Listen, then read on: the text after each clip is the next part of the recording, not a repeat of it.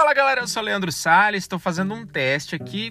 Eu tenho cinco perguntas aqui na minha mão e eu quero responder essas cinco perguntas para você. A primeira pergunta é: Leandro, vale a pena fazer aqueles filtros Black, Black Promist? Quase não sai. Black Promist em casa? Bom, depende muito do modelo que você quer fazer, né? Por exemplo, tem aquele Black Promist, eu já vi alguns tutoriais na internet, que o cara faz com tinta, joga o sprayzinho para cima, em cima de um filtro ND, vai perdão, vai captando ali algumas partículas dessa tinta preta que jogou para cima. E eu já vi resultados fantásticos. Usado com moderação, funciona. Não é um Black Promist, mas funciona. Tem ali um pouco do que você teria dentro de um, de um real Black Promist. Já vi algumas pessoas falando: ah, eu vou fazer aquele Black Promist que eu passo o dedo na lente. Não faz isso, né? Você vai perder muita nitidez. Então, depende muito de como você vai fazer e qual o objetivo, o que, que você quer alcançar. Mas dá para fazer? Dá para fazer. Lembrando que você não vai obter o resultado máximo que você poderia, mas dá para fazer tranquilamente. Segunda pergunta que me mandaram é sobre lentes. Leandro, qual é o kit de lente ideal? Bom, não tem como responder isso porque cada caso é um caso. No meu caso, eu tenho uma lente coringa e é isso que eu recomendo para todo mundo: ter uma lente coringa. O que, que seria essa lente coringa, Leandro? Bom, a lente Coringa é aquela lente que você usa para praticamente tudo que você vai fazer. É uma lente que você consegue usar, por exemplo, eu faço casamentos, faço institucionais, faço vlog, eu faço é, gravação de vídeo aula. Então tem uma lente que eu consigo usar para tudo isso, que é a minha 35 1.4. É uma lente prime, eu consigo usar ela bacana para fazer essas coisas todas.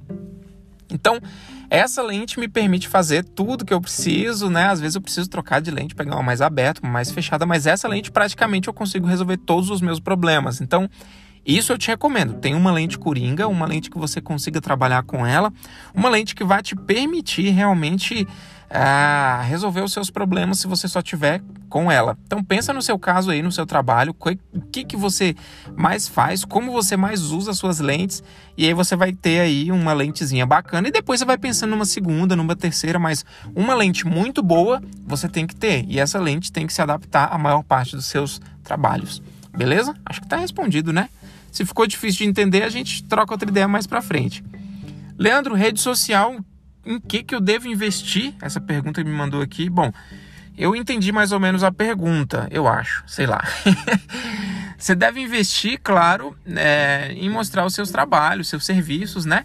Sempre tentando trazer o máximo de qualidade possível nas imagens e nos vídeos que você vai postar, porque o cliente acaba reparando nisso.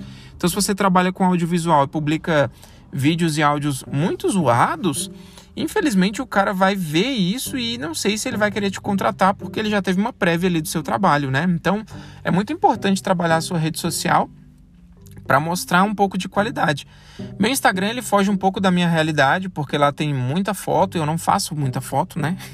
tem muito ensaio, mas eu acabo mostrando outros vídeos, mostrando um pouco dos bastidores nos stories, fazendo algum reel, alguns reels brincando, mostrando um pouco do meu trabalho. E eu acho que isso vale bastante a pena, o seu cliente vai gostar bastante de ver um pouco dos bastidores, além de, claro, ver como é o seu trabalho. Então, invista nisso tenta supernichar alguma área, trazer realmente, por exemplo, você mexe com casamento. Então, traz à tona que você mexe com casamento. Não fica postando lá 450 áreas diferentes tentando atingir 700 pessoas.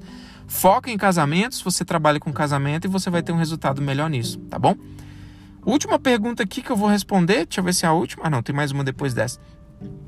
Leandro, qual câmera eu devo usar? Eu devo comprar uma câmera usada ou comprar uma câmera nova? Então, essa pergunta é bem difícil de responder, mas por experiência própria, pelo que eu já passei pelo mercado, eu posso dar aqui a minha opinião. Por exemplo, eu não estou julgando marcas aqui, eu só quero dar um exemplo real para vocês entenderem. Se você vai comprar uma 63, uma Sony Alpha é, 6300, por exemplo, usada hoje, ela está quase 7 mil, 6 mil no mercado, né? Então, uma câmera dessa usada tá cara. Uma câmera nova, uma SL3 nova, por exemplo, está 3, 3.500. Então, talvez compense mais você pensar numa câmera dessa mais nova do que comprar uma usada sem procedência. A não ser que você conheça, ah, conheço o cara, sei como é que ele usava, nunca foi aberta, tem nota fiscal. Então tem muita coisa que tem que ser levada em consideração. Além disso, a próxima pergunta vai, vai fazer referência aqui também. É, você tem que saber para que, que você vai usar a câmera.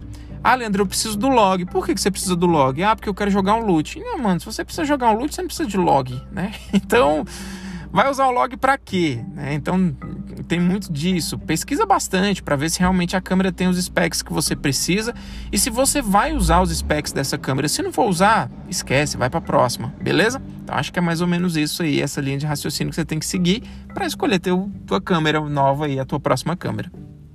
Por último, é justamente falando sobre o log aqui. Leandro, quero comprar uma câmera com log para poder usar LUT. Cara, não faça isso, aprenda a colorir. Se você vai usar LUT, nem compre a câmera, tá? Você pode usar LUT em cima de arquivos que você já tem, simplesmente baixando, por exemplo, o seu rio ou a sua saturação, né? Baixou o rio saturation.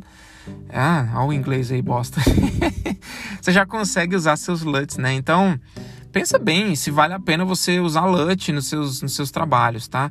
Às vezes jogar um LUT não vai trazer o resultado 100% porque o cara que criou o LUT criou dentro do, do arquivo específico, da câmera específica para poder ter aquele resultado específico. Então, pensa bem mesmo se vale a pena. Eu digo sempre para a galera que quer trabalhar com LUT que ela tem que primeiro aprender a colorir, aprender a fazer, extrair o máximo da câmera. Se vai gravar em log, tem que entender o log, tem que entender que existe limite de ISO para trabalhar log, tem que entender que você tem que estar tá com tudo reguladinho para conseguir trabalhar o log. O log é como se fosse o RAW da câmera, tá? Para quem não está entendendo o que é o log, é mais ou menos isso. Sabe quando você vai tirar a foto em RAW, ela vem com toda a qualidade possível do sensor? É isso que o log faz, mas é gravando. Então, pensa bem se vale a pena você fazer isso, porque se você não sabe colorir, não sabe editar, não sabe mexer, não vai compensar você usar um log, tá bom? Então, é isso que eu tinha para falar hoje. Um forte abraço para você. Me segue lá no Instagram, arroba o cara do filme. Eu tenho postado algumas coisas lá, bem interessantes, beleza? É isso, eu não quero ofender ninguém com o que eu falei aqui, tá, gente? É só tentando ajudar mesmo. Se você precisar de ajuda aí para aprender a colorir ou qualquer coisa assim, fala comigo que eu ajudo sempre que possível. Um grande abraço, qualquer coisa, nem eu te ligo, nem você me telefona. Fui!